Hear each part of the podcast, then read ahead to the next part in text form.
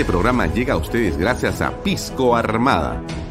Un pisco de uva quebranta de 44% de volumen y 5 años de guarda.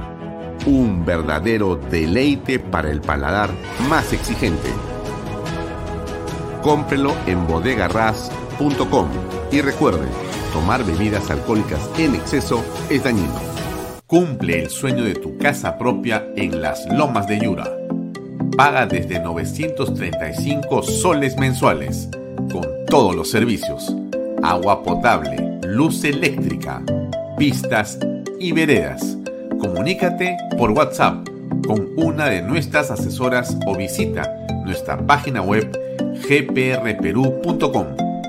Tu familia e inversión cómodas y seguras en las lomas de Yura. ¿Qué tal amigos? Muy buenas tardes.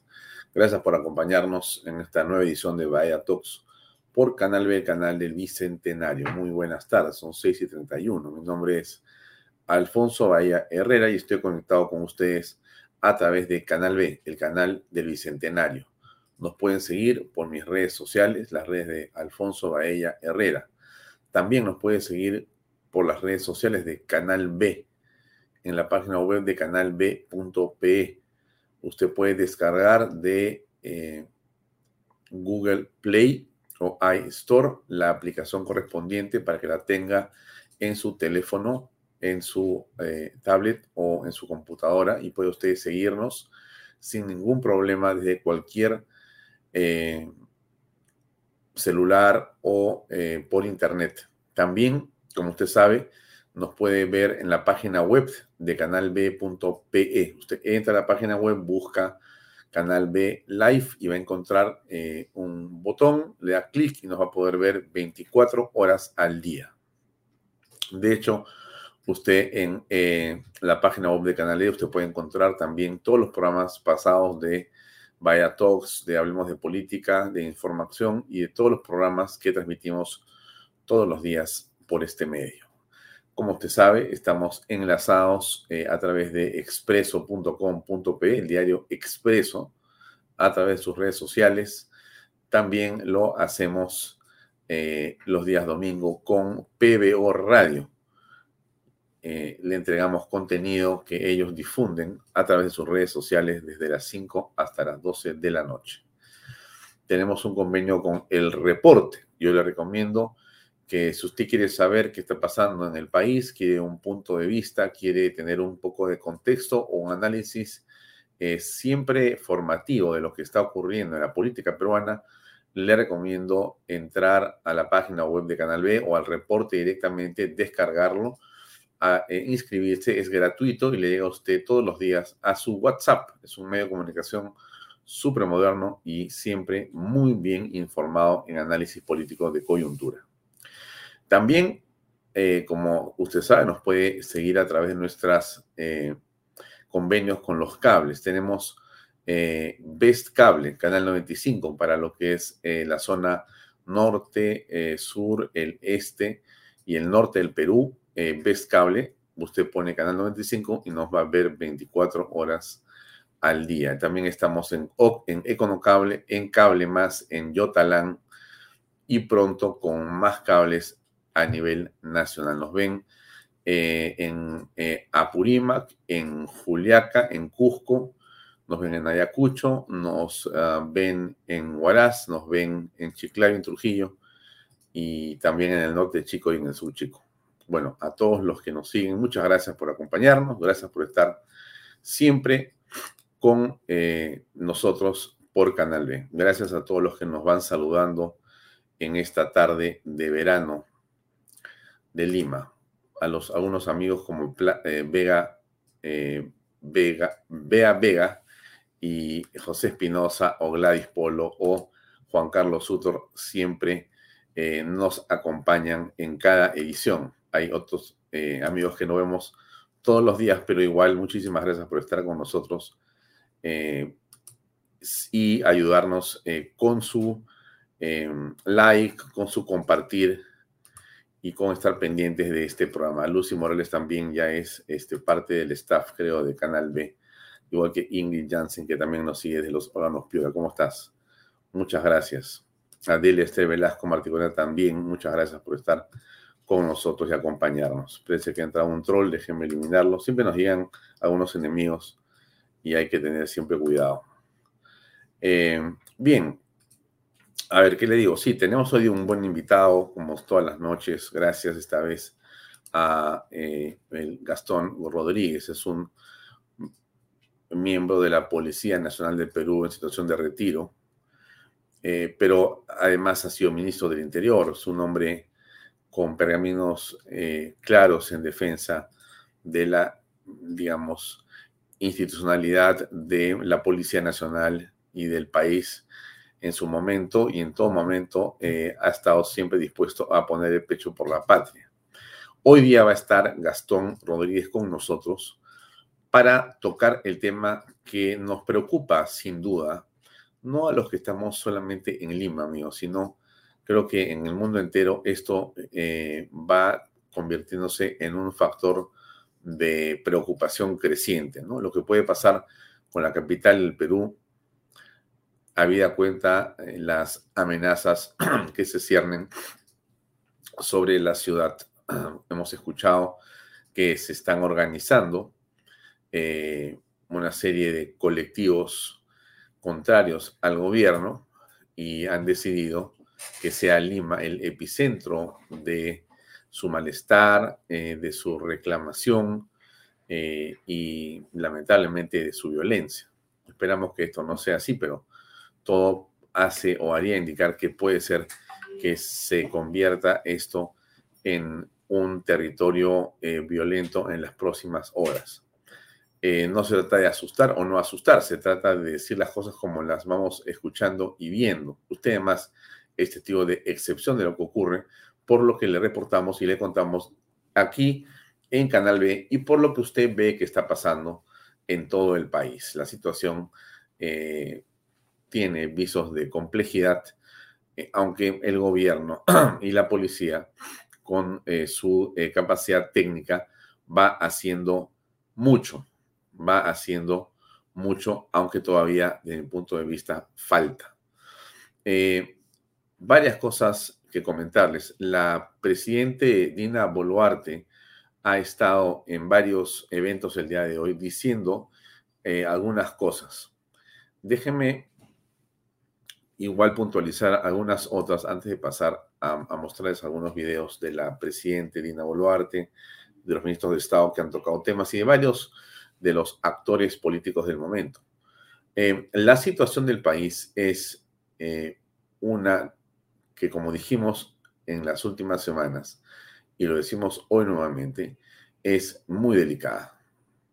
Si bien es cierto, las fuerzas del orden se van imponiendo, eh, la ofensiva de eh, los eh, subversivos, porque hay que llamarlos así, tiene una organización que va mostrando no solamente una amplia eh, gestión logística, sino como usted se imagina también, un presupuesto que no es pequeño para movilizar a cientos de personas en vehículos y para darles eh, gastos eh, de alimentación, de hospedaje y demás en la capital. Vienen desde muy lejos, vienen desde las alturas de Puno, vienen de Ayacucho, vienen de Arequipa, vienen de Huancavelica, vienen de, de esos lugares, van llegando a la ciudad de Lima y van preparando, organizando lo que dicen ellos es un paro que va a realizarse en las próximas horas. El centro es Lima, por supuesto, y nos preocupa sobremanera porque no sabemos qué va a ocurrir. La Policía Nacional es la institución que, en eh, primer lugar, tiene, según eh, nuestro ordenamiento legal, eh, el monopolio del uso de las armas y de la fuerza para poder controlar cualquier disturbio de carácter interno. La Policía Nacional tiene la técnica, tiene el conocimiento, tiene la experiencia para poder llevar a cabo esto, o sea, para controlar lo que puedan ser los desmanes, los motines, la violencia y eh, esperamos que no sea así, eh, un ataque con eh, artefactos explosivos, con armas hechizas o con otro tipo de armamento. La policía está trabajando con su inteligencia desde el Ministerio del Interior. Eh, están eh, trabajando, yo entiendo que en la comunidad de inteligencia, eh, la inteligencia también de la Marina, del Ejército en general, también la Dirección de Inteligencia, y están haciendo todo lo que está en sus manos en el sentido de poder saber dónde están los cabecillas, los instigadores, las fuentes de financiamiento, cómo funciona su logística, cuál es el plan y la estrategia de ataque de estas personas y cómo se les debe de eh, consolidar, cómo se les debe de detener. Esto no es una tarea en modo sencilla. Usted se imaginará, eh, nuestro país en este momento tiene eh, varias decenas de puntos, entiendo que más de 100, donde se han hecho, por ejemplo, en las carreteras, una serie de parapetos para impedir el paso de los vehículos. Hay tránsito restringido en diferentes lugares. Se corrige uno y aparece otro. Se tapa el último, aparece uno instantáneamente en otro lugar. Y eso es lo que van saltando de lugar en lugar. Nada sencillo cuando se tiene eh, una situación como la que estamos viviendo. Yo ayer tuve la oportunidad de estar invitado en el programa de Philip Butters. No voy a poner lo que dije allá, pero voy a contarle un poquito mi punto de vista con respecto a lo que pasa con Dina Boluarte. La eh, señora Boluarte, presidente eh, del Perú, ha dado un discurso que yo le dije ayer a usted, que está en el fondo, y en la forma me parecían muy buenos, pero también le dije ayer, aquí en el programa, de que no me parecía que alcanzaba con eso. O sea, muchos sentimos que por más que Boluarte está tratando de hacer las cosas en una dirección que parece alineada al derecho, a la constitución y a las Fuerzas Armadas, eh, como debería ser, está algunos pasos atrás del problema. Eh, ¿Por qué le digo esto? Porque mm, desde mi punto de vista, a estas alturas ya es eh, indudable que nos encontramos frente a una guerra contra la subversión. Y esto, por favor, entiéndamelo bien, yo no terruqueo a nadie, yo no le pongo epítetos, sino lo que le estoy diciendo es que eh, la evidencia abunda en el sentido de tener claro que esto viene organizado em, por Sendero Luminoso durante mucho tiempo. Esta es una azonada. Esta es una guerra contra la democracia encabezada por Sendero Luminoso, por el movimiento revolucionario Tupac Amaro y por otras fuerzas que se unen a ellos. Lo que no deberíamos de eh, pensar inocentemente que esto es eh, solamente o esto es exclusivamente em, la explosión de una serie de reclamos justos que por años eh, vienen acumulando diversas, digamos, comunidades en todo el país. Yo creo que mal hacemos en continuar con ese relato que además no se eh, condice con lo que estamos viendo. Cuando vemos llegar eh, dinamita, balas dundun, eh, artefactos explosivos de diverso índole y material a las ciudades, cuando vemos los estragos causados en la policía, en diversas instituciones públicas y privadas, no podemos pensar en modo alguno que eso es una manera de expresarse y muchísimo menos que ese es el camino para un cambio constitucional o una asamblea constituyente que es inválida o cualquier otro reclamo de tipo político. Lo que apreciamos siempre es que las demandas son imposibles. La renuncia de Dina Boluarte, eh, la renuncia al cierre del Congreso, la eh, instauración de una asamblea constituyente, el cambio de constitución, para comenzar, ¿no? Son las cuatro demandas que tienen estos eh, grupos o que repiten como arengas sin que uno pueda sentarse a conversar con ninguno de ellos. O sea, tú no tienes un interlocutor para decir voy a conversar contigo para ver cómo nos ponemos de acuerdo. No existe eso, son simplemente arengas tras arengas tras arengas que se repiten al infinito y que ves a gente repitiendo. Detrás de ello hay grupos que son especialistas en armarse para que cuando comience la trifulca disparan contra la Policía Nacional o van directamente a tomar o encender o amenazar a las personas. Esto es lo que nosotros hemos venido apreciando. Usted también. Nada de lo que eh, yo eh, le pueda decir a usted, sinceramente aquí, creo que se trata de una sorpresa. Usted más o menos lo viene viendo y advirtiendo. Lo que sí me parece muy importante es exigirle al gobierno y a la señora Boluarte que eh, defina con claridad la naturaleza del problema, porque si no entendemos la naturaleza del problema, mal vamos a hacer en enfrentarlo.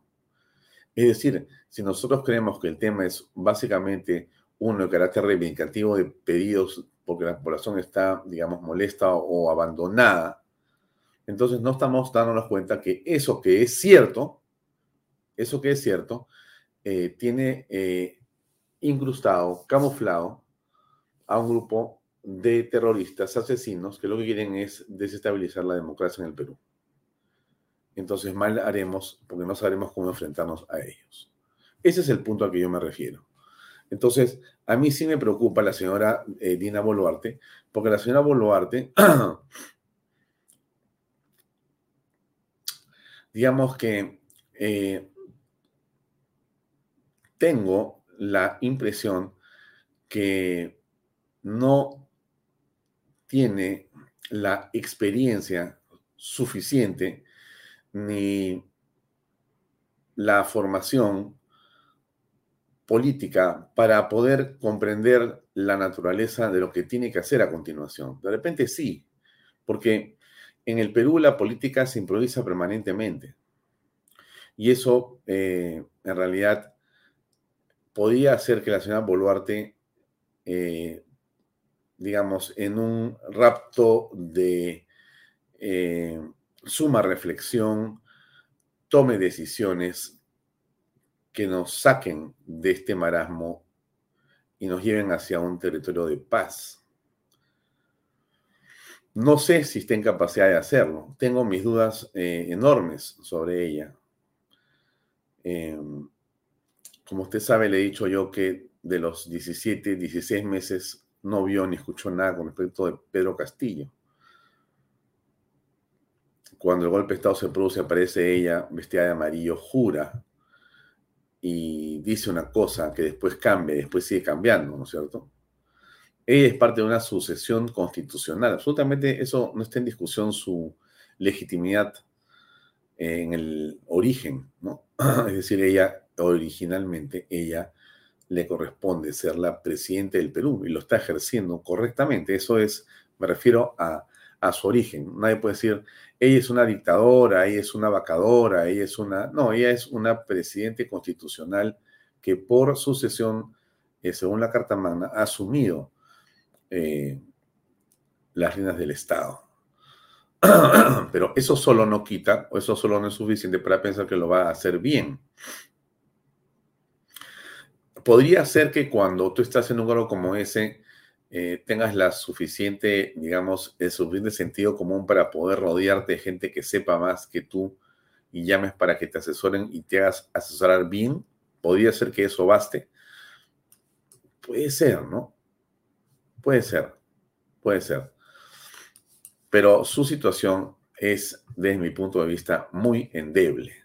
Muy, pero muy endeble. ¿Qué dijo hoy en la mañana Dina Boluarte cuando estuvo en el salud? A ver, escuchemos este fragmento de su presentación, por favor.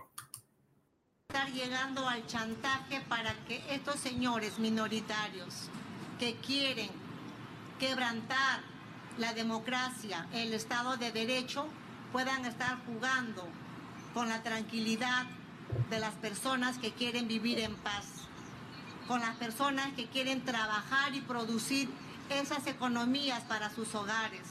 Hace unos días se ha visto un video, una señora en Tacna, le decía, tú no me puedes obligar a cerrar mi kiosco, porque el señor que estaba ahí le decía, cierra tu kiosco, cierra tu kiosco.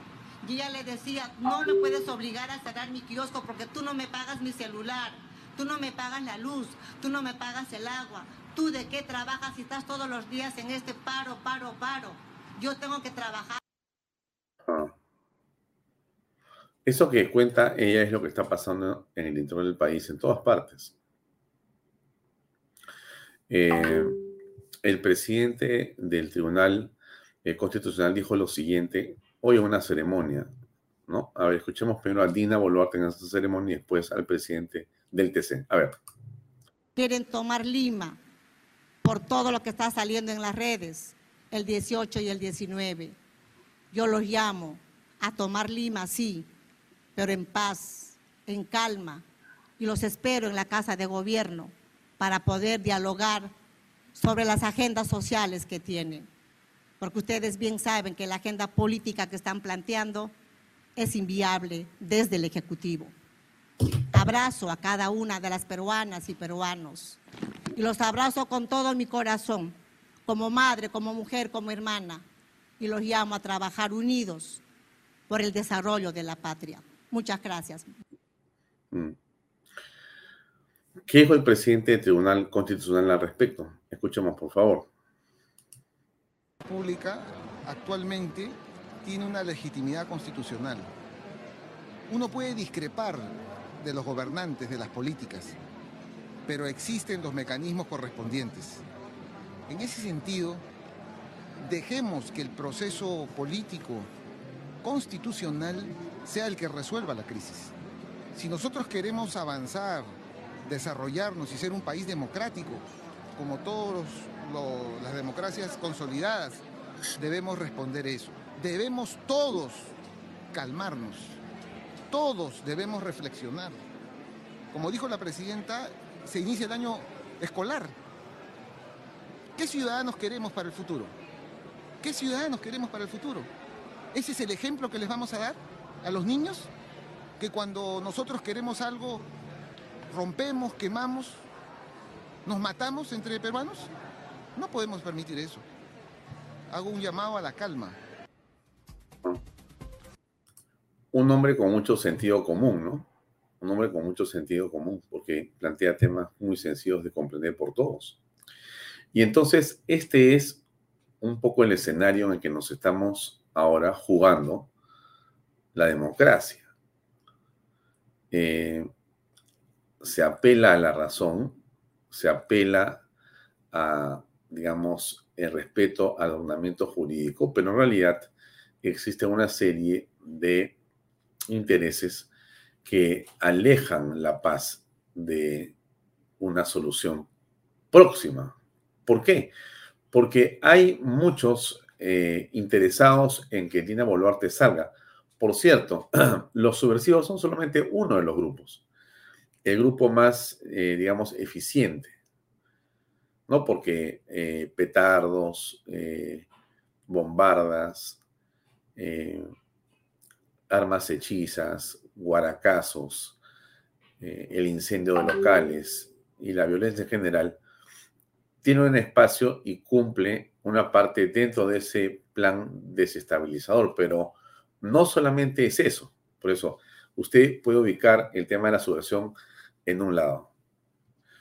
Vea usted ahora lo que hacen los partidos políticos eh, que ahora se oponen a Dina Boluarte, que votaron por ella, que hicieron campaña por en la fórmula presidencial con Pedro Castillo, que han estado con Pedro Castillo en todas las cuchipanas de la corrupción, pero que ahora hacen lo posible por petardear cualquier tipo de, digamos, salida democrática, ordenada, cualquier tipo de pacificación o plan de pacificación con el que pueda querer cualquier persona.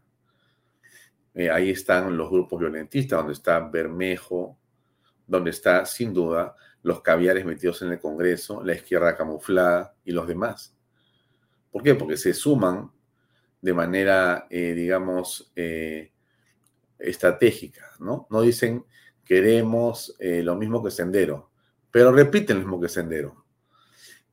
no dicen apoyamos al terrorismo, pero ellos apoyan lo mismo que apoya el terrorismo. O sea, hay una coincidencia plena en sus objetivos. Y no tienen ningún descaro ni empacho en reconocerlo y en gestionar sus intereses de esa manera. Entonces tienes a los subversivos, Sendero MRTA, tienes a los partidos políticos de izquierda que se suman en esta batalla, tienes a un grupo de caviares que están parapetados detrás de las ONGs y de sus medios de comunicación y sus encuestas, que lo que buscan básicamente es eso, ganar a río revuelto, porque estos viven de convenios, de talleres, de eh, financiamiento eh, de, digamos, países eh, avergonzados por sus políticas en el mundo socialista, que le envían dinero. Viven de consultorías también en el Estado. Entonces, lo que ellos buscan es básicamente que se genere un caos para pescar a río revuelto. En ese sentido, ahí están los interesados en poner a sus propios presidentes. Tienen candidatos y candidatas, ¿no es cierto? Usted ha visto los candidatos que tienen ya. en esa línea está voceada Flor Pablo, está voceada Susel Paredes, hasta así Bazán quiere ser presidente de la República en esta revuelta. O sea, ya están, eh, digamos, desfilando y comienzan con esa narrativa que les encanta construir para hacer creer o para comenzar a meter en la opinión pública que en realidad una persona más moderada debe ser la presidenta del Perú, no Dina Boluarte. ¿Y quién es la persona más moderada? La que ellos van a controlar, la que es de su partido. O sea, cuando es de su partido, no importa si no han ganado elecciones. Lo que importa es que sea la presidenta, como Sagasti. No importa que sea o no constitucional, lo que, importa es que ellos estén de acuerdo. Entonces, así sea eh, Satanás, pero si ellos están de acuerdo, Satanás es bueno, ellos lo van a controlar. Y lo que hacen no es otra cosa que entrar al Estado con todas sus cuchipandas de amigos para servirse del mismo. Como además ha venido siendo la historia del caviaraje. Entonces, tiene usted a los senderistas, a los emeretistas juntos, tiene usted eh, a los partidos políticos de ultra izquierda y otros que se meten ahí, tiene usted a las ONG con los caberes metidos y tiene, por supuesto, a algunos medios de comunicación que son realmente, pues, traidores a la patria.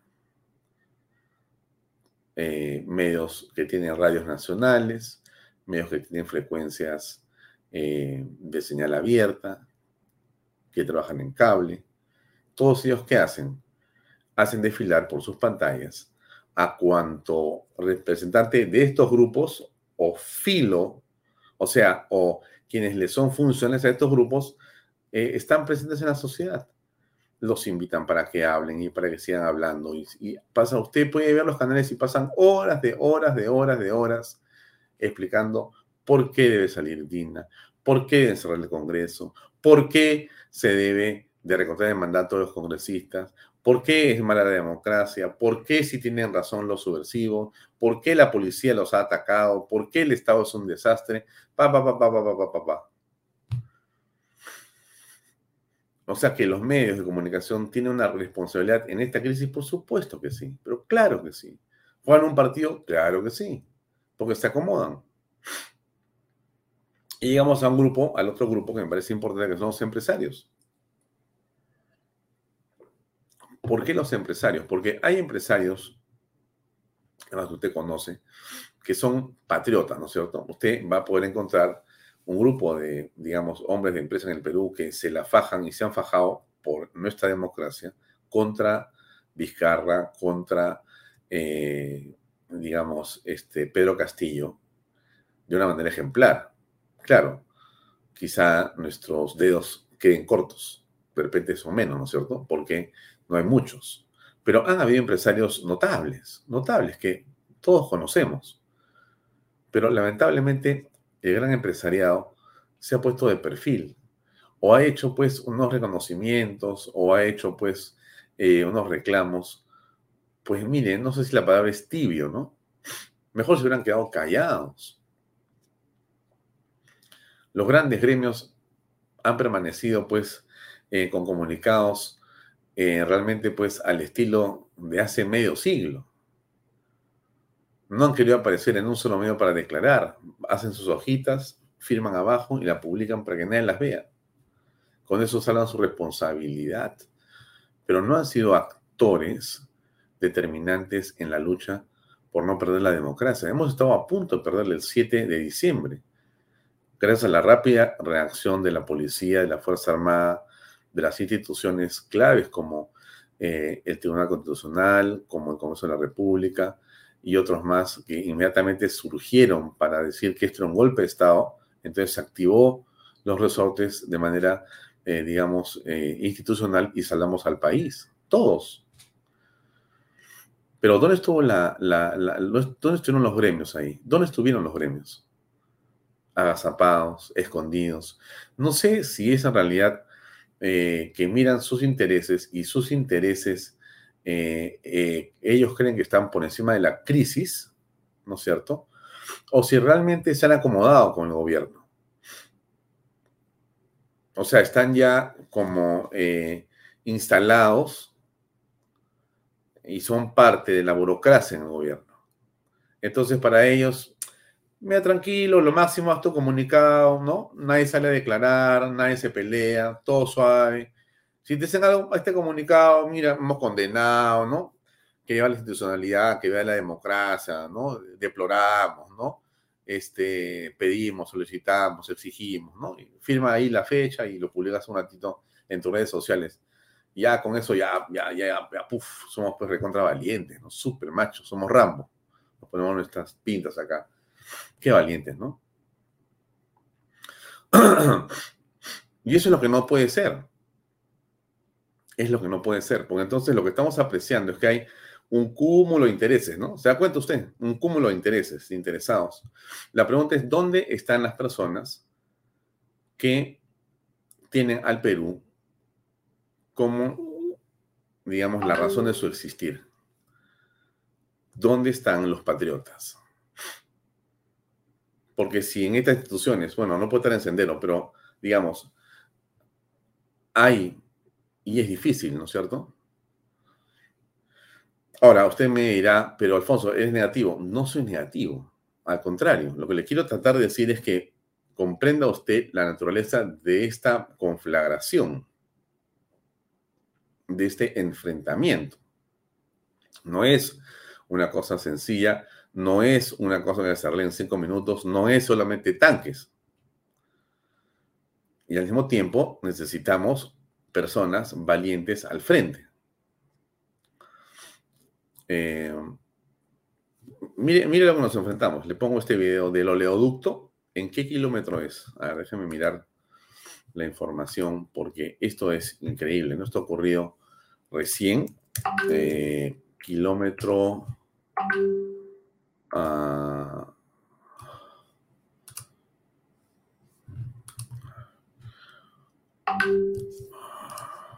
un segundo.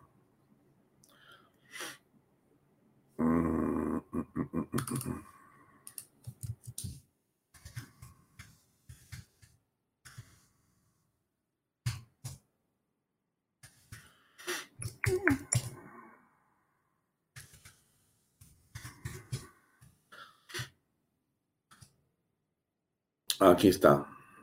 En la provincia de Bagua, distrito de Chiriaco, un grupo de manifestantes ha prendido fuego en la tubería del oleoducto norperuano cerca de la comunidad nativa, nativa del Paraíso.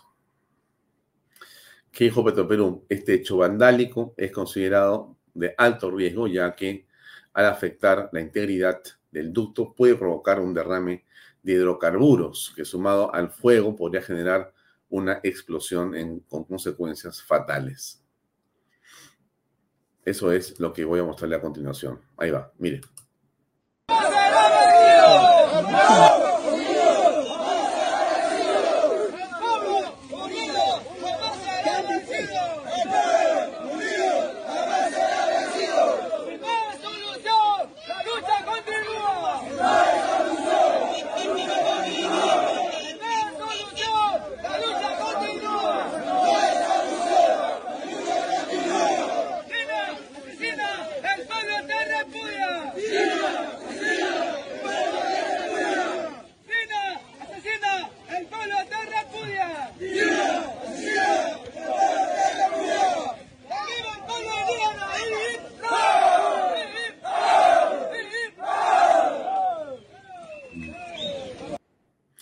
Ahora, usted imagino que sabe lo que pasa en el oleoducto, ¿no es cierto? Porque esto ya es eh, otra, digamos, de las tantas eh, situaciones anómalas en el país, ¿no? Porque en el oleoducto ocurre que eh, se han producido históricamente una serie de atentados en puntos que ya más o menos son conocidos.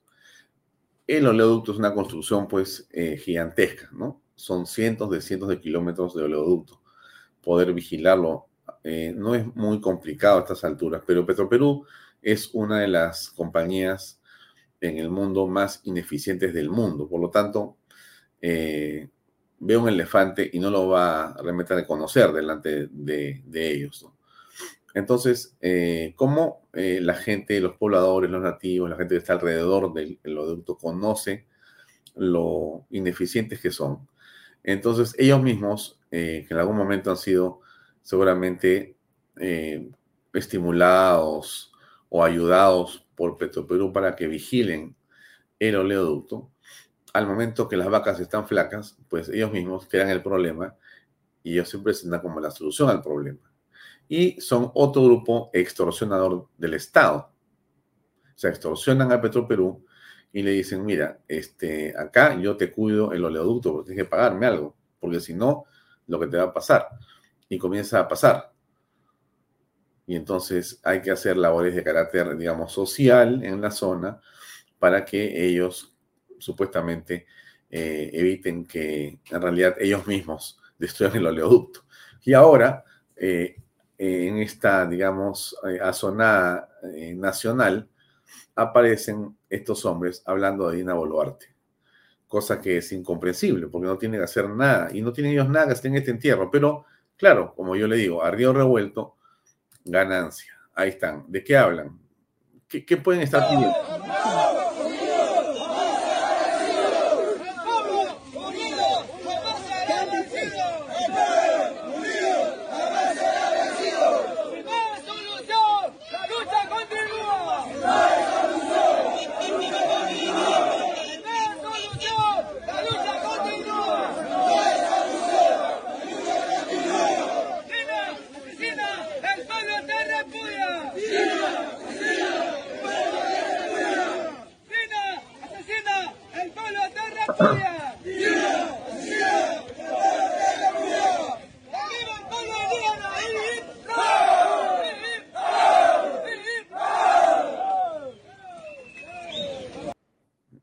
Eso es parte de lo que está pasando en todo el país, ¿no es cierto? Usted, me imagino que a estas alturas conoce perfectamente que eh, esta situación se va multiplicando. Hay, hay sitios donde se ha consolidado y se ha logrado despejar, pero bueno, eso es lo que ocurre. Esto es lo que está haciendo la policía en alguno de los controles, como el de Pucusana. Escuchemos, por favor.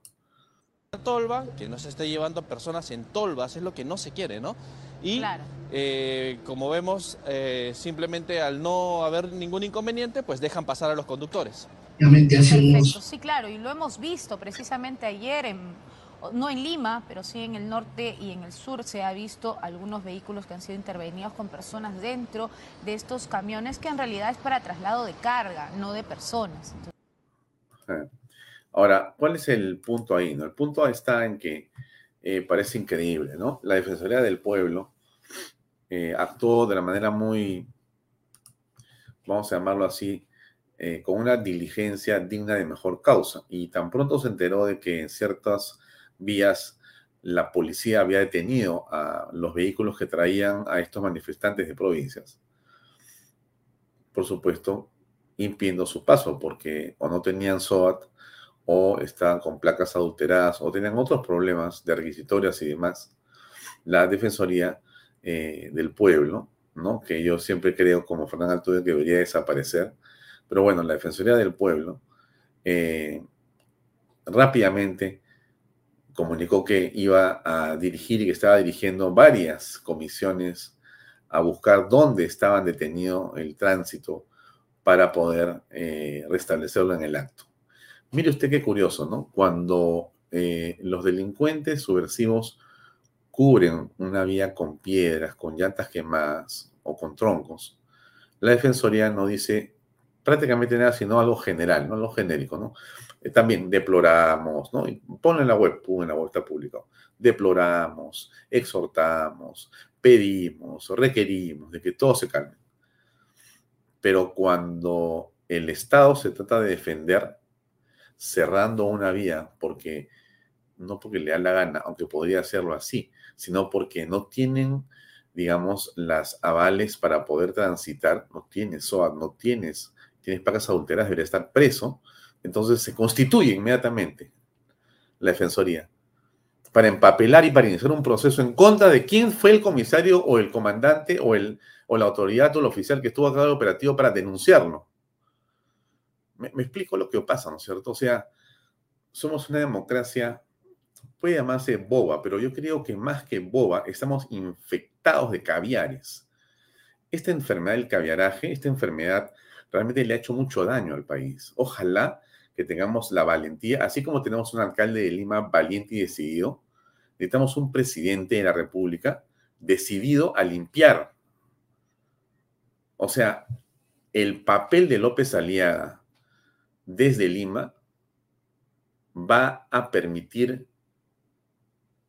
que casi él se convierta en una especie de detergente de los caviares y va a ayudar a constituir la moral pública en la ciudad capital.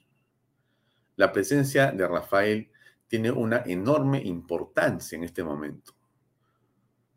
Por eso es que lo atacan y lo odian a Rafael López Aliaga. O sea, lo alucinan a Rafael, López Aliaga. Pero Rafael tiene, además de las misiones de ser eficiente, que no lo dudo, y transparente, que tampoco dudo, tiene la misión de espectorar a toda esta enfermedad de gente que se ha metido al Estado durante años a vivir desde la Municipalidad de Lima. Usted escuchó lo que dijo el otro día, no hay gerencias de rompemuelles. Es, es que simplemente no lo puedo creer. Gerencia de rompemuelles sur, gerencia de rompemuelles norte, gerencia de rompemuelles este, subgerencia de rompemuelles sur, dirección jefatura de rompemuelles sur. O sea, por cada bueno, ya no sé cómo llamarle a eso, pues, ¿no?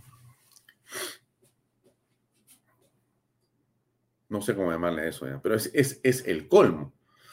Pero ¿a, qué voy con esto? No? El Estado durante décadas ha sido tomado por el callaraje, por este grupo de personas que eh, considera que en realidad eh, todo lo que sea demanda social está bien.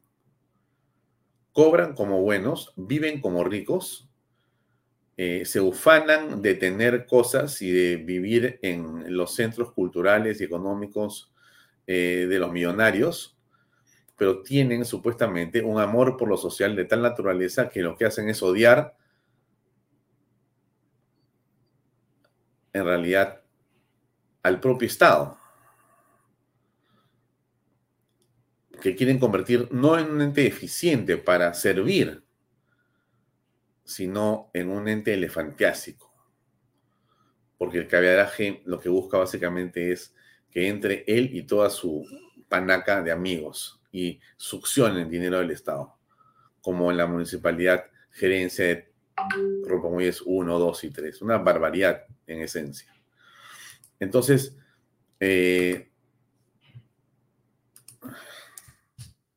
creo que hay que, por eso, estar atentos a lo que está ocurriendo, ¿no? No, no eh, confundirnos frente a esto que sucede. Mire, este asunto de las balas Dum Dum no es algo menor. Yo creo que es el tema que la señora Boluarte tampoco ha explotado lo suficiente en el sentido siguiente, ¿no? Si tú sabes, porque te dice inteligencia, que tú tienes en este momento balas que están viniendo por el lado de Bolivia, que son balas explosivas que entran a tu cuerpo y explotan adentro, no salen, no explotan, te destruyen. Si tú sabes que hay dinero que viene de allá, está eh, la instigación que viene allá. Hay decenas de miembros del partido de Evo Morales eh, que están eh, organizando detrás de toda esta jauría de personas violentistas en el país, que llegan y están en Lima organizándose. Y eso lo sabe la policía. Si existe un organismo eficiente en el Perú, déjeme decírselo así, ¿eh? mire lo que le quiero decir. Si existe un organismo eficiente en el Perú, es la Policía Nacional. La Policía Nacional en el Perú son, le digo, los capos de capos.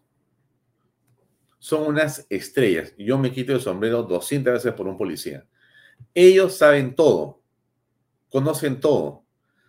Tú puedes resolver el problema de la delincuencia apoyando correctamente a la Policía Nacional, pero tienes que comprometerte en un apoyo sostenido. Tú no puedes ser la policía, ya tú haz tu trabajo, tu trabajo. Ya las primeras aparece la defensoría, los empapelan y los meten adentro o los quieren meter en un juicio. O los quieren degradar. Y tú, como autoridad política, ¿qué haces? Bueno, yo, ay, no sé, disculpe, policía. Apenas se enfrentan a los terroristas. Tú dices, no, vamos a individualizar a quien ha sido la policía el culpable. Entonces no estás apoyando, pues. Eso no quita, en modo alguno, que uno respete la vida. Eso no quita en modo alguno que uno esté de acuerdo con que hay procedimientos que tienen que observarse. Pero una cosa es una cosa y otra cosa es otra cosa, aunque parezca cantinflas. Entonces, el apoyo político de la policía, de la Fuerza Armada, tiene que ser incondicional. Incondicional. El canal 7, el canal del Estado, está transmitiendo tonterías. Disculpe usted que lo diga así, pero transmite tonterías. Deberían estar pasando el discurso de Boluarte 200 veces al día. El discurso de Otárola 300 veces al día. El discurso del tribuno eh, constitucional el día de hoy, que defiende la democracia 300 veces. O sea, ¿Dónde está la inteligencia del país? Desperdigada, perdida. O sea, por eso es que yo le digo a usted que no se mira el problema con estrategia. O sea, estamos diciendo, ¿dónde dice el WhatsApp que hay problemas? En el kilómetro 40. Aló, ¿puedes mandar a alguien al kilómetro 40? Te mandan un WhatsApp. Oye, mira, está en tal lugar. ¿Puedes mandar a este lugar? Llama al comisario que mande un poco de personas ahí. Mándales un avión con unos pertrechos.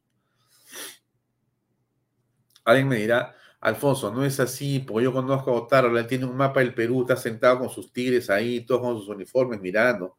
No sé, yo no sé, no tengo idea. Por lo menos le deben estar haciendo mal, porque no parece. O, yo le pregunto a usted, si usted pone Canal 7 en este momento, ¿qué va a ver? Cualquier cosa, cualquier cosa, comenzando por la invitación a todos los que están en contra de Dina Boluarte, porque les dan pista apta por gusto a los opositores del gobierno. Pero ni siquiera Dina Boluarte, porque tiene finalmente un accidente que puede terminar en dos minutos o puede quedarse dos años, no importa. A los enemigos del Estado peruano, Canal 7 les abre la puerta para que denosten, para que insulten, para que degraden la institucionalidad democrática. Eso es. O sea, Canal 7, ¿cuántas frecuencias tiene? ¿Entonces cuántas frecuencias tiene Canal 7? No solamente tiene Canal 7, tiene, tiene en digital tiene cuatro frecuencias. ¿Y qué pasan? Tonterías. O sea, estamos en una crisis enorme, enorme. Y estos patas están en otra. Te están pasando clases de pintura, cómo dibujar con la cartulina. O sea, en otra. O sea, estás perdido. O sea, o sea, en una guerra, ¿no es cierto? O te alineas o eres el enemigo o te alineas o eres el enemigo. Aquí no puede haber un espacio para dudar. ¿Qué dijo las balas Dundum el ministro de Defensa? A ver, escuche usted. De los hechos lamentables, y vuelvo a repetir, lamento profundamente desde el sector y desde el Estado la irreparable pérdida de vidas humanas que sucedieron en las fechas anteriores, en el mismo 9 y las fechas anteriores.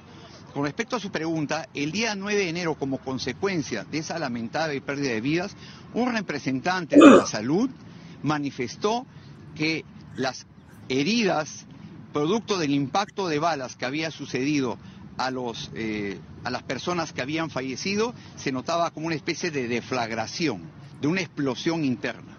Esas características corresponden a una munición conocida como munición Dum Dum que no cumplen las regulaciones internacionales y que tajantemente digo, nuestras fuerzas del orden, Policía Nacional y nuestras Fuerzas Armadas no utilizan ese tipo de munición. Por lo tanto, y expresando en ese contexto dado por el representante de salud, se están haciendo las investigaciones y se está corroborando ese enfermo. Usted se da cuenta de eso, ¿no? Usted recordará que en el caso de Inti Bryan no pasó lo mismo. ¿Se acuerda usted? ¿Se acuerda en el caso de Inti Bryan? Las heridas de bala no corresponden al armamento de la Policía Nacional y que eso nunca se dijo. ¿Se acuerda? Así estamos. O sea, o sea, a mí lo que me, me preocupa más ah, no es la subversión, en verdad. Ni, y es más, mire, todo esto que está pasando, ¿no? O sea, todo este, yo le he mostrado este circuito de intereses anti-Perú. Ya. Todo eso no me preocupa en lo más mínimo, en verdad. Porque todo eso se le puede derrotar, yo creo que fácilmente. Pero lo que sí me preocupa es la falta de una estrategia y un liderazgo, porque sin eso no hay cómo derrotarlos. O sea, nosotros podemos prevalecer claramente. Esta batalla no es igual. Somos mucho más y tenemos más recursos, pero estamos desunidos y nos falta un líder delante. Lo que yo le digo es el sentido común. O sea, ¿dónde está el comité de crisis? ¿Dónde están los brainstorming? O sea, las tormentas de ideas. ¿Dónde está el trabajo que implica que estamos eh, evitando que esto ocurra? ¿Dónde está la parte comunicacional que juega en pared con la parte operativa? Porque la parte operativa es la que entra, patea puertas, detiene personas, va, va a la fiscalía, va al Poder Judicial, coordinado con ellos para que se encuentre la gravedad de lo que tenemos. O sea, estamos frente a una guerra contra Sendero Luminoso, estimados amigos. Entonces, en esa virtud tú hablas con los poderes del Estado, le explicas en qué estamos. ¿Dónde está la vocería política de la señora Boluarte que nos va diciendo y nos va narrando, porque tiene que hacerlo, cómo va la cosa? ¿Qué dicen los ayacuchanos? éramos 700 mil personas, en 2019 llegaban 700 mil turistas. ¿Cuántos llegan desde, la quincena de diciembre a la fecha? Después del golpe de, de, Castillo a la fecha, ¿cuántos han llegado? Cero, Ayacucho. O sea, en un año, 760 mil. En un mes, cero. ¿Cómo están esos hoteles? ¿Cómo están esos restaurantes? Los circuitos turísticos están cerrados. Ahora, ni siquiera le voy a hablar de, Arequipa o de Cujo, porque nos echamos a llorar todos, ¿no es cierto? Entonces, ¿quién hace que esto cambie? Un líder, pues, justamente, pues, para eso son los líderes, pues, para eso hablas, para eso estás, para eso tienes que explicar lo que está pasando. Y Dina Boluarte no está haciendo eso. ¿Qué piensa respecto a lo que estamos diciendo nosotros y lo dijo eh, José Luis Gil. A ver, escuchemos por favor su, un, pequeño clip que grabó y que puso en internet hace unos minutos. Eva. Ciudadanos del Perú, del norte, el oriente, el centro y el sur del país. En la década del 90, las organizaciones terroristas de Sendero Luminoso y el MRTA hicieron que el país pierda, a causa de sus crímenes y de sus sabotajes, 35 mil millones de dólares, agudizando así la pobreza. Murieron 70 mil peruanos aproximadamente. Hoy, esos 13 mil terroristas que fueron encarcelados están libres. Solo quedan 100 en las cárceles. Y los que han salido están provocando la violencia, están infiltrándose dentro de tus legítimas marchas. Su agenda de ellos es política, quieren tomar el poder, pero tu agenda es social, quieres salud, trabajo, desarrollo y seguridad. No es la agenda de ellos. No te prestes a estas provocaciones, no te prestes a, este, a esta instigación perversa de cometer delitos. Mira, hasta el día de hoy ya estamos perdiendo más de 15 mil millones de soles porque no trabajamos muchos peruanos. Por eso reflexiona. Si te han pagado los pasajes, si te han traído, si te han dado un dinero para que vengas a Lima, Mejoras turismo, mejor visita a tus familiares, darle amor a tus familiares y no violencia en las calles. Sano consejo. Bien, José Luis Gil es eh, un hombre de la Policía Nacional del Perú, en, retiro. Él ha sido miembro del Grupo Especial de Inteligencia Nacional, el GEIN. Es un héroe nacional.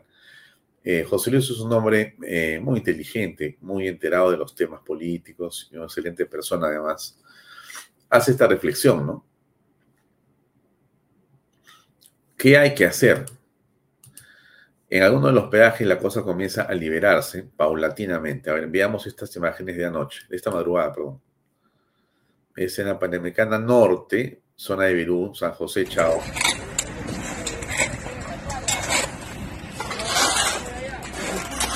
Espera, espera.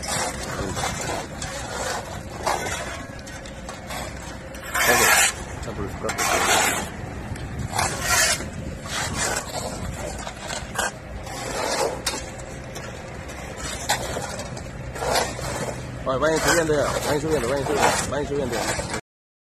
Tolva, que El Comancar están, ¿no? ¿A ustedes son los salientes de acá? Ah, entonces voy a hacerlo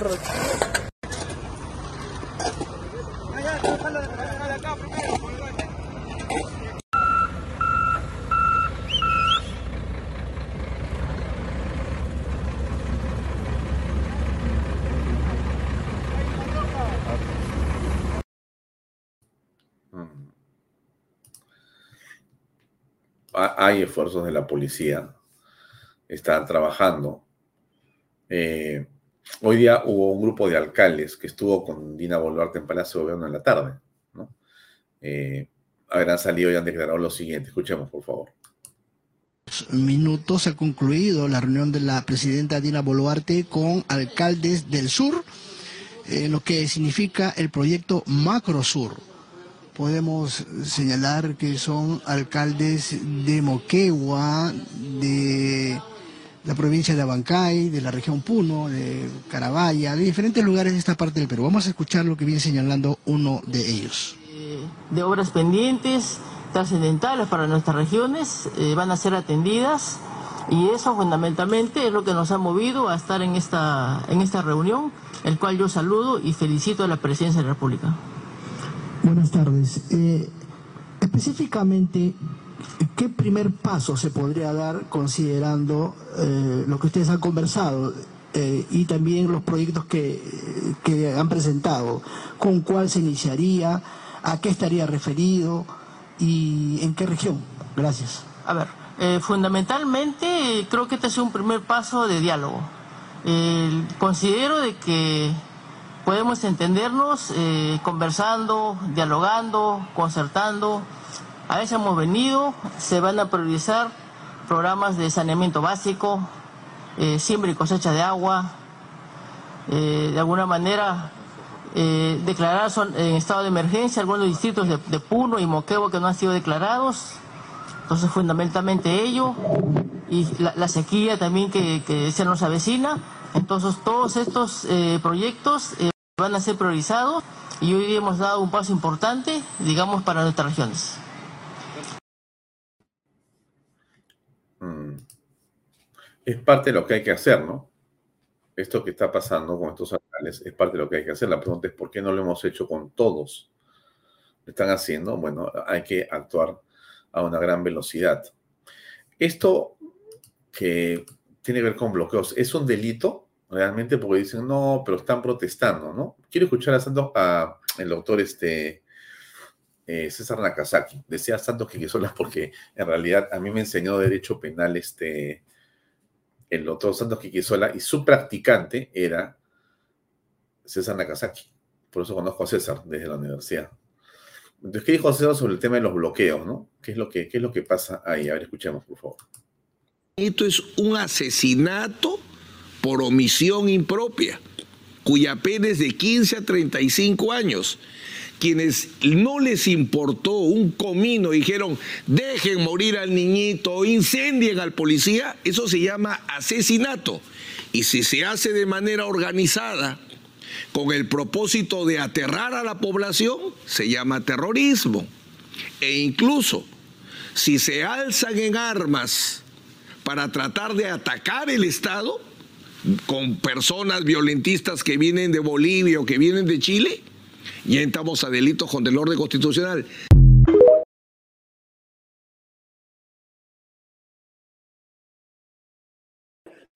Micrófono, por favor.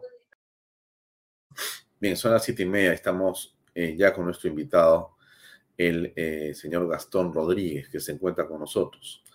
Gastón, ¿cómo estás? Muy buenas noches. Muy buenas noches, Alfonso. Un saludo muy cordial para ti y todas las personas que se encuentran conectadas a esta hora de la noche. Bien, muchísimas gracias por tu tiempo.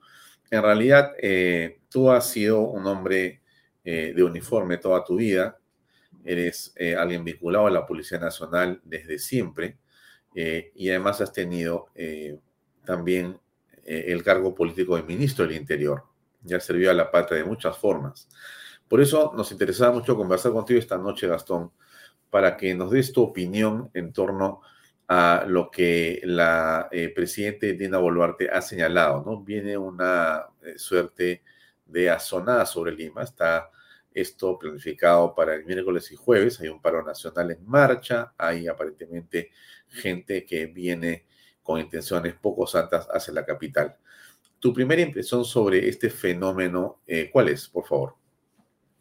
Muy bien. Este es un fenómeno, yo diría, completamente orquestado que se viene reproduciendo a gran escala con una dirección estratégica que viene no solamente del exterior, sino que cuando ya se mezclan con participantes del interior del país, con líderes de reconocida tendencia izquierda radicalista, eh, van desarrollando ya sus propias acciones y le dan el formato de un movimiento revolucionario. Aquí tenemos que entender bien las cosas para poder enfrentarlas. Este movimiento revolucionario incluso ha sido ya debidamente especificado, hablado y, discutido en anteriores situaciones que se han producido en países vecinos, como Colombia, como Santiago de Chile, en Chile, ¿no? Eh, el mismo Ecuador, donde se han dado características similares de protesta, en donde la masa organizada eh, realiza situaciones de confrontación o de protestas atomizadas, con la finalidad de atacar diferentes puntos de las ciudades para eliminar por completo o reducir al máximo la capacidad operacional de respuesta de las fuerzas del orden. Esa situación tenemos que nosotros ser conscientes de que se está suscitando. ¿Y qué es lo que, lo que realmente pasa o, cómo se llama toda esta sonada? Fíjate, hay varias teorías sobre eso. A mí una de las que más me convence es aquella del filósofo francés Félix Guattari, ¿no? Acerca de la revolución molecular. Y habla de una situación molecular porque expresa el desarrollo de la protesta, de este descontento aparente de la, de la voluntad interior del ser humano que en forma espontánea, según él, sale a, reclamar o a reconocer sus derechos y eh, no identifica un liderazgo. Por eso es que luego esta, esta teoría de revolución molecular se vuelve disipada, ¿no? Como lo sostiene Alexis eh, Rojas, el filósofo chileno, en el cual dice de que este tema es disipado porque estas acciones de protesta eh, en grandes territorios para dar la impresión de que es una protesta generalizada de la población, no tienen un, ingrediente básico en, las protestas normales. ¿Cuál es? El liderazgo o la identificación de quienes conducen las marchas. ¿Y esto qué, trae como consecuencia, Alfonso? Trae como consecuencia que lo que estamos viendo, no se puede dialogar con nadie porque no hay un líder identificado que esté llevando adelante esta protesta. Tenemos toda la macroregión sur, se pegan eh, ciudades del norte, se pegan ciudades de la selva, estamos viendo los videos del intento de tomas, ¿no? De, de hidroeléctricas, quieren cerrar las válvulas de camisea. Entonces, todo el país se va contagiando, pero ¿cómo es que prende esta mecha aparentemente? Prende porque hay una, un intento, ya diría yo, casi final, una batalla casi final para imponer esta ideología perversa del comunismo en el Perú. Acuérdate tú que Foro de Sao Paulo, así como Acuerdo de Puebla, tienen perfectamente definido lo que están haciendo y su capacidad estratégica también en pleno desarrollo. Ellos no van a permitir que uno de sus bastiones, como es el Perú, se pierda tan fácilmente. Y por eso es lo que estamos viendo todos los días en base a estas protestas. Entonces yo sí me animo, para finalizar esta parte, a que estamos viviendo una revolución molecular disipada, sin eh, identificación de liderazgos, con una eh, cortina de, explosión popular que sí tiene su media verdad, pues, ¿no? De toda la gente que tiene eh, esa falta de oportunidades, de las situaciones que se producen al interior del país, donde muchas comunidades no tienen los servicios básicos, no tienen agua, no tienen luz, donde en Puno tenemos un altísimo porcentaje de desnutrición, anemia, y en donde obviamente todo ese caldo de cultivo se aprovecha para utilizar este tipo de situaciones violentas que van a terminar, como bien lo estamos viendo, en una supuesta toma de la capital para hacer sucumbir el Estado de Derecho, la normatividad jurídica de nuestro país y por ende el gobierno de turno para poder instalarse ellos a la fuerza. Ahora, Gastón, entonces, eh, lo que tú dices es que el discurso que existe, la, digamos, caldo de cultivo que existe, además ha sido, eh, el relato o la solución al problema ha sido inoculada como que es asamblea constituyente, eh, cambio de constitución, en este momento ahora es la salida de Ina Boluarte y el Congreso. Esa es la solución al problema según la inoculación que han hecho estas personas. Pero hay un tema al que tú te refieres y te hago la pregunta siguiente. Tú dices, es molecular. La estrategia es que no se ubique, que no se identifique a los líderes. Sí, es molecular. Pero, hay instigadores, Gastón, hay, hay responsables. ¿Dónde están y quiénes son? Porque ustedes, la policía, lo decía al principio, son uno de los entes eh, profesionales más capaces que el Perú tiene. O sea, a mí no me cabe la menor duda que ustedes son los capos de capos para encontrar a los ladrones y delincuentes. Lo que necesita la policía es que se, debe ser empoderada políticamente para que pueda actuar. Entonces, en tu eh, conocimiento, ¿por qué no se ha identificado a esos cabecillas a esta hora? Fíjate, la policía actúa en base a inteligencia. La inteligencia, que es el conocimiento de la información y el procesamiento de todo tipo de informaciones, se divide en inteligencia operacional y en inteligencia predictiva. Aquí es donde tenemos que acentuar la predictiva, aquella que nos debe de decir qué cosa es lo que va a suceder y quiénes son los que están moviendo todo este, este aparato. ¿Qué cosa está fallando? Bueno, tendría que estar fallando en algunos casos ese tipo de informaciones de los organismos de inteligencia que están alimentando al eje central que es Lima y que vienen de las mismas provincias porque el hecho de no ubicar a los instigadores es preocupante. Yo creo que la policía tendría que haber identificado hace rato y haber hecho operativos constantes para poder eh, detener a estas personas y evitar que esos instigadores que luego desaparecen, ¿no? En esta molecular disipada, ¿no? Se disipan porque golpean e inmediatamente desaparecen. No hay cabeza visible. Dejan expuesta a la masa ¿no? Para dar esa apariencia de que toda la masa está protestando. En fin, este tema yo creo que pasa por una, un ajuste del tema de inteligencia, de sincerar datos, de sincerar procedimientos para informar a la parte operacional de lo que verdaderamente deben de hacer. Y estoy seguro que en ese sentido la policía está tomando acciones porque tenemos, por ejemplo, un, claro, una clara situación con la camarada Cusi, ¿no? La camarada Cusi, que se hacía eh, llamar la, lideresa del Frente de Defensa de Ayacucho, era una terrorista confisa y convecta, ¿no? Este, totalmente confesada en este, en, este, en este tema del terrorismo y que sin embargo estaba actuando a su libre albedrío. Entonces, la policía ahí sí actuó inmediatamente, identificándola, sacándole sus antecedentes y procediendo a su detención, porque estaba ya no eh, realizando acciones de agitación, Alfonso, sino lo que estaba haciendo era temas ya que lindaban con la subversión, el tratar de buscar la anarquía en esa zona a través de acciones violentas y de el San Benito que se tiene es que el pueblo puede protestar en cualquier nivel de fuerza sin que las autoridades intervengan porque automáticamente le ponen aquella palabra usada por el terrorismo de los años 80, que es la represión policial, ¿no es cierto?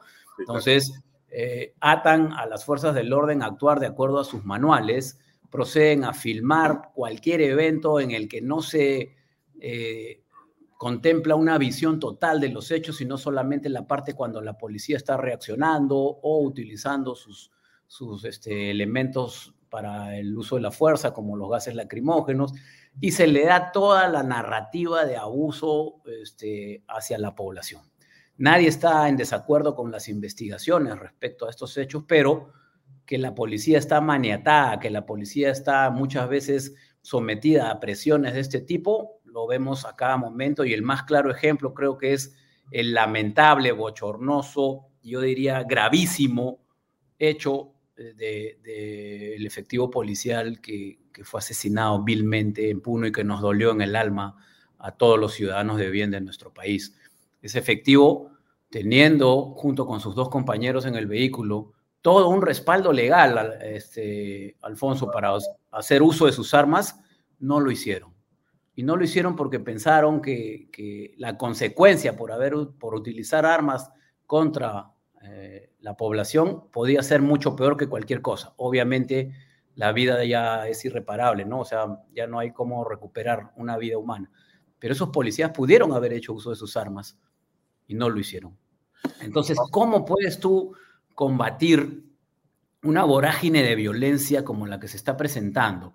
con temas que lindan con el terrorismo, con la subversión, que se está comprobando que el Movadef está participando activamente, que se está comprobando que terroristas eh, confesos están participando de, estas de estos eventos de agitación y de violencia extrema, ¿cómo tú no le das el respaldo político a tu fuerza del orden, a tu policía?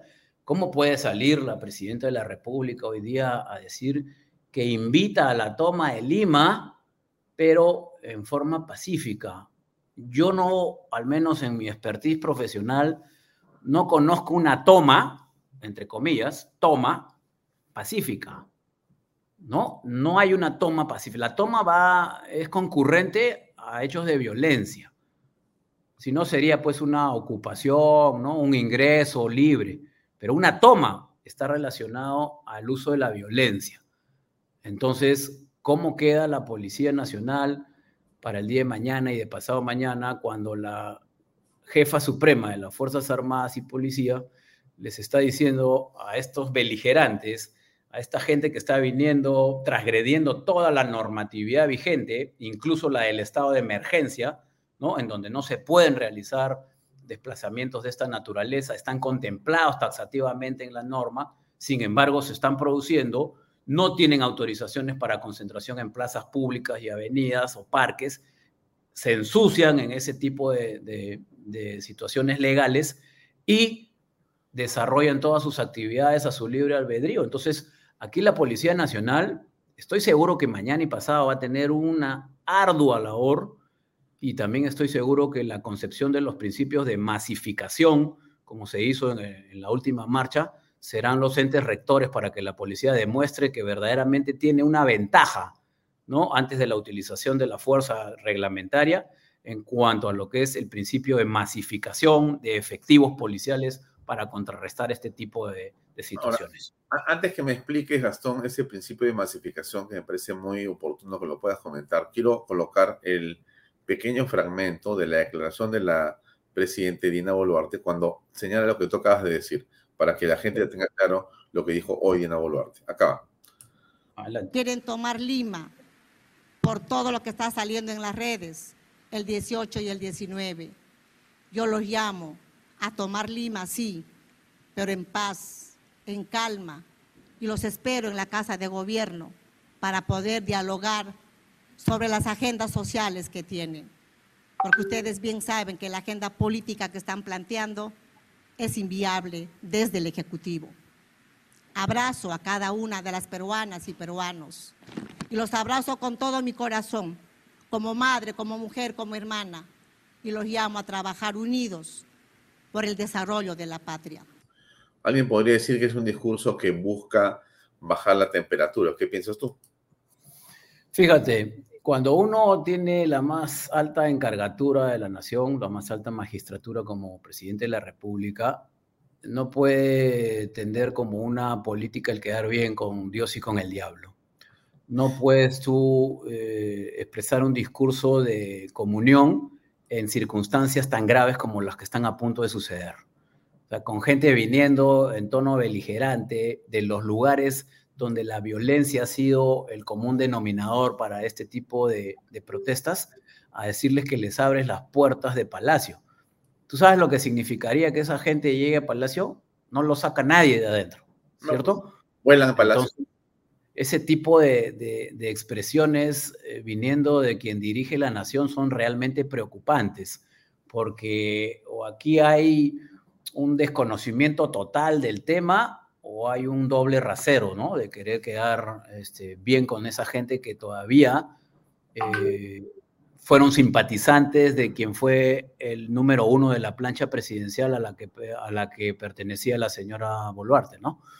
Entonces, querer quedar bien todavía con ellos o no declararles la guerra completamente, a pesar de que hace dos o tres días dio un, un mensaje a la nación en donde aparentemente deslindaba de todos los radicalismos y de las protestas, de los ríos de sangre y todas estas situaciones, pero que luego frente a esta expresión genera muchas dudas, pues no existe una toma eh, en paz o pacíficamente, ¿no? ¿Qué cosa es el principio de masificación que tú te referías? Cuéntanos, por favor. El principio de masificación se basa en la superioridad numérica que deben tener las fuerzas del orden sobre los protestantes si tú tienes conocimiento de inteligencia, que van a haber 5.000 protestantes, por poner un ejemplo, entonces tus fuerzas deben ser mínimo el doble de 10.000 hombres, ¿no es cierto? Para ese principio de masificación eh, genere una, un impacto psicológico, pero además eh, de una capacidad operacional de respuesta que pueda mitigar o que pueda conjurar cualquier situación de peligro potencial. Aquí, Alfonso, también quisiera aprovechar este momento para eh, invocar a nuestras Fuerzas Armadas a una participación eh, mucho más directa en los hechos que estaban suscitándose, porque de acuerdo a esta ideología perversa que eh, pretende consumar esta especie de, revolución para imponer su ideología, está de por medio la defensa de la patria, está de por medio la defensa de nuestro, de nuestro país y de la democracia. Entonces, luego de escuchar, por ejemplo, declaraciones del ministro de Defensa, en donde pese a todos los videos que hay de la toma del aeropuerto de Ayacucho, de personal de las Fuerzas Armadas corriendo detrás de multitud, ¿no? Eh, obviamente dentro de la acción operacional, luego salga él a decir en un discurso que solo actuaron en apoyo a la Policía Nacional, en la zona adyacente, o sea, prácticamente eh, dejando, a la policía en un estado de, indefensión. O sea, eh, la policía fue la que hizo todo, una cosa así, ¿no? Yo creo que esta vez las Fuerzas Armadas, y, de acá, si, si, alguien de las Fuerzas Armadas nos está viendo, invocar al, al jefe del Comando Conjunto de las Fuerzas Armadas, que para el día jueves, que es el día central, debe haber una presencia notoria. Y cuando me refiero notoria, eh, es en el, todo el sentido de la palabra. O sea, si yo fuera el comandante general de la policía, solicitaría que las Fuerzas Armadas salgan con todo su potencial para prevenir cualquier acto eh, de beligerancia extrema en nuestra ciudad. Eso no lo podemos permitir.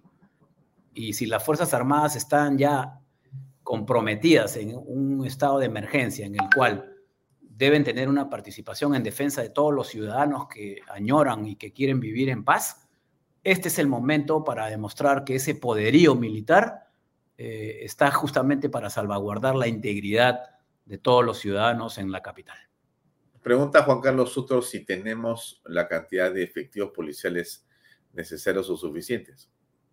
Sí, la región policial de Lima tiene 22.000 efectivos y eh, se van graduando de acuerdo a las necesidades del servicio para que por lo menos la mitad de esos puedan estar en acciones de orden público. Y hay otras acciones que se desarrollan, como por ejemplo la convocatoria de personal administrativo que en algún momento de su carrera hayan desarrollado o hayan seguido cursos de orden público, de control de multitudes, lo que genera una reserva también de un número aproximado de 5.000 efectivos que se pueden utilizar para este tipo de contingencias. Yo estimo que ya la Jefatura de Región Policial de Lima hace rato conceptualizó dentro de su plan operacional este tipo de circunstancias que le permitan eh, acopiar a la mayor cantidad de gente y desarrollar este principio de masificación operacional sobre una multitud eh, de protesta. Eh, Gastón, ¿cómo juega en todo esto la Fiscalía, el Poder Judicial? Porque hemos visto, Gastón, en ciertas oportunidades, como la, digamos, intervención que tuvo la policía en un local en el centro de Lima, donde estaba este personaje conocido como Sacha, que se ha enfrentado a Cerrón y compañía, y que ingresa a un grupo de fascinerosos, va la policía, salen todos eh, enmarrocados, pero entiendo que los han liberado las pocas horas. Entonces, ¿cómo juega en esto? Caramba, la policía hace una parte del trabajo, pero la fiscalía y el juez tienen que hacer su otra parte. ¿Qué piensas tú al respecto?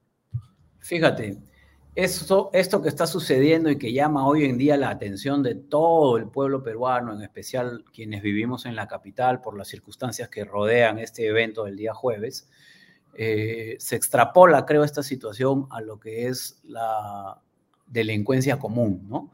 La policía siempre está tratando de cumplir con su misión, capturar al delincuente, capturar al terrorista, capturar a quien infringe la ley. Lamentablemente, los operadores de justicia, llámese Ministerio Público, Poder Judicial y la misma policía, no actúan concatenadamente en sus esfuerzos por conseguir el mismo objetivo, porque el mismo objetivo está expresado. ¿Cuál es? Reducir la violencia en espacios públicos, reducir los índices de criminalidad. Pero ¿qué pasa cuando el policía captura y hace un informe que antes se llamaba atestado, ¿cierto? Y de repente hay una falencia en ese documento en donde para la fiscalía no está correctamente especificada la comisión de un delito y entonces procede a liberarlos o los pasa en calidad de citados.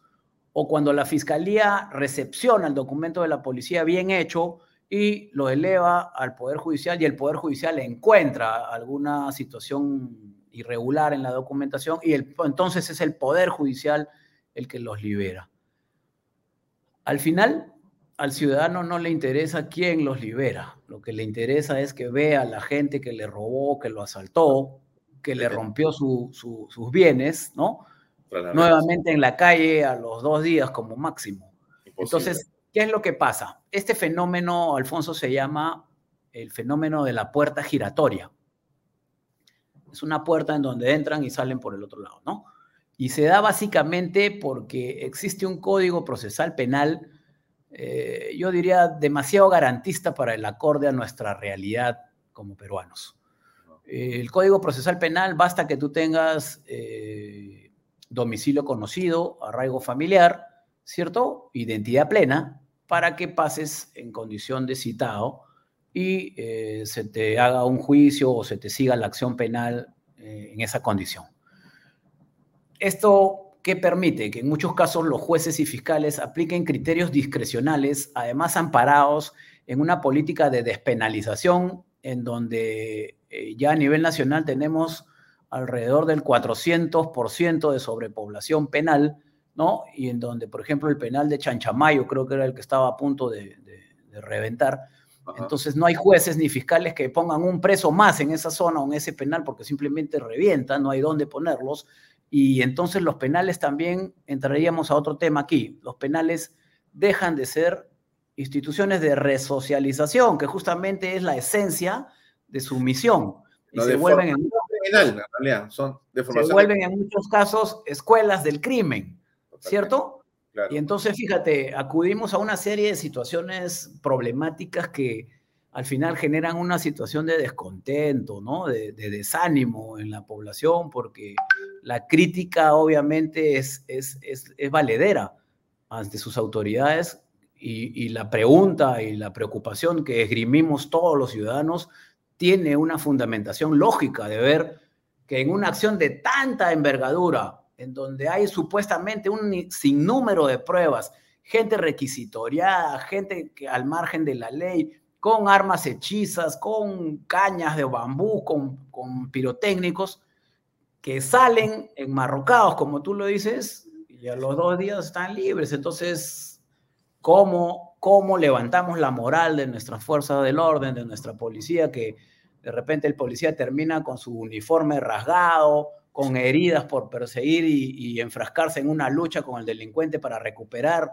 la cartera, el vehículo o el bien sustraído al ciudadano, y luego ese policía también ve que la fiscalía o el poder judicial lo suelta al delincuente y está parado en la misma esquina esperando una nueva víctima, ¿no? Increíble. Entonces, eso genera también eh, situaciones de frustración muchas veces que los comandos policiales están permanentemente eh, alentando a su personal para evitar caer en situaciones de desánimo porque el profesionalismo y el cumplimiento de la misión es lo primero para los policías, ¿no es cierto? Para, para terminar, este, Gastón, eh, se ha hablado mucho de estas balas de tipo Dundum. Eh, el ministro de Defensa ha salido hace unos momentos a decir que efectivamente aquí ha habido parte de eso. Pongo el video para contextualizar y que puedas comentarlo, por favor. Correcto. De los hechos lamentables, y vuelvo a repetir, lamento profundamente desde el sector y desde el Estado la irreparable pérdida de vidas humanas que sucedieron en las fechas anteriores, en el mismo 9 y las fechas anteriores. Con respecto a su pregunta, el día 9 de enero, como consecuencia de esa lamentable pérdida de vidas, un representante de la salud manifestó que las heridas producto del impacto de balas que había sucedido a, los, eh, a las personas que habían fallecido, se notaba como una especie de deflagración, de una explosión interna.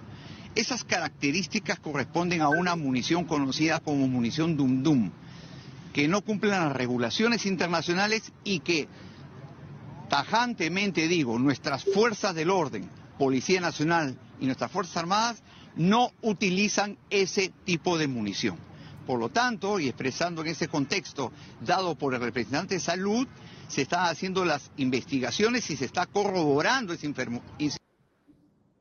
¿Qué piensas tú sobre este tema? Bueno, varias cosas. Primero, haría un recordaris de que cuando fueron los hechos de noviembre del 2020, la munición con la que fallecieron los dos ciudadanos tampoco era munición de la policía. Eran perdigones de plomo y canicas. Han pasado dos años y asistimos a las mismas condiciones en las que se desarrollan este tipo de protestas. Hoy ya no son los perdigones de plomo, hoy ya no son las canicas, pero son balas que no utilizan las fuerzas del orden de la misma manera que en noviembre del 2020. Las balas Dundum más creo que se han referido a, unas balas que se llaman hollow point, que son de punta hueca, ¿cierto? Que producen deflagración o que cuando tienen la oportunidad de ser disparadas en, zonas vitales como la cabeza, producen un estallamiento de la masa cerebral, ¿no? Y, generan pues un daño no solamente irreversible, sino el 99% de veces eh, el fallecimiento. ¿De dónde salieron estas municiones? ¿Quién es el que abasteció logísticamente de comprobarse este hecho? Hay versiones de 120 mil municiones que venían de Bolivia, ¿no? Que han sido suministradas. Eh, eso tendría que ya tener conocimiento fehaciente la población a través de la Fiscalía de la Nación para saber de dónde salieron estas municiones y lo más importante, Alfonso, quiénes las utilizaron contra la población. ¿Cierto? Yo recuerdo que cuando fueron los hechos del 2020, y permíteme culminar con esto, eh, respecto a tu pregunta, preguntaban de que por qué solamente los manifestantes estaban heridos con canicas y no los policías. ¿No? Entonces la teoría era que las canicas la usaban los infiltrados. Y si alguna canica caía a algún policía, obviamente se iban a poner en evidencia, ¿no es cierto? Los que tenían que resultar heridos con canicas, ¿quiénes eran? A los que yo quería, a los que yo quería hacer ver como víctimas de unos supuestos responsables. ¿Quiénes eran los supuestos responsables? los policías. Cierto. Acá igual, bala, responsables, la fuerza del orden, ¿cierto? Hay que hacer una investigación, yo creo que bastante detallada, en donde la Fiscalía de la Nación tiene un protagonismo evidente y principal, y esperemos que, que más temprano que tarde se den a conocer los hechos realmente como sucedieron. Bien, Gastón, son las 8. No te quito más tiempo. Muchas gracias por tus declaraciones. Estupendo todo lo que nos has dicho. Muy revelador y te agradezco, te felicito y te deseo lo mejor como siempre. Hasta otra oportunidad. Alfonso, simplemente agradecerte la oportunidad que me brindas y realmente eh, esperar como todos los peruanos de bien que los hechos del día jueves no pasen a mayores y confiar en nuestra Policía Nacional del Perú y nuestras fuerzas del orden, que estoy seguro van a estar a la altura de las circunstancias este día jueves. Muchas gracias y un saludo cordial para todos los espectadores. Gracias, Gastón. Muy amable. Buenas noches. Buenas noches. Amigos, era el general en situación de retiro, Gastón Rodríguez, que nos acompañó. Él ha sido ministro del Interior, ha contado muchas cosas que nosotros no conocíamos, usted tampoco seguramente y creo que ha servido para poder ubicarnos mejor en el contexto de lo que podría ocurrir eh, en las próximas horas. Ojalá que la autoridad escuche este programa. Estamos seguros que alguna parte del servicio de inteligencia nos sigue también a nosotros, así que en buena hora vean este programa, llamen al general Gastón Rodríguez, usen su conocimiento, su liderazgo y tratemos de que las cosas vayan por el lado que corresponde de la ley y la paz. Gracias amigos, nos vemos el día de eh, mañana a las seis y media de la tarde en otra edición de Vaya Talks por canal del canal del Bicentenario. Buenas noches. Permiso. Este programa llega a ustedes gracias a Pisco Armada.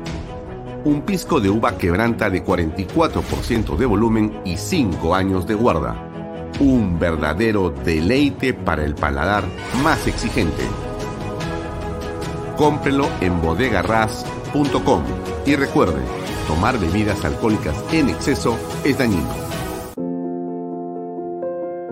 En Lomas de Yura estamos muy contentos de haber cumplido con el sueño de muchas familias peruanas. Por lo siguiente. Porque nuestros hijos tienen zonas seguras de esparcimiento y recreación. Porque gracias a los bonos de techo propio y nuevo crédito Mi Vivienda pagamos cuotas más bajas que las de un alquiler. Porque gracias al convenio con Fovipol tenemos la tasa más baja a nivel nacional.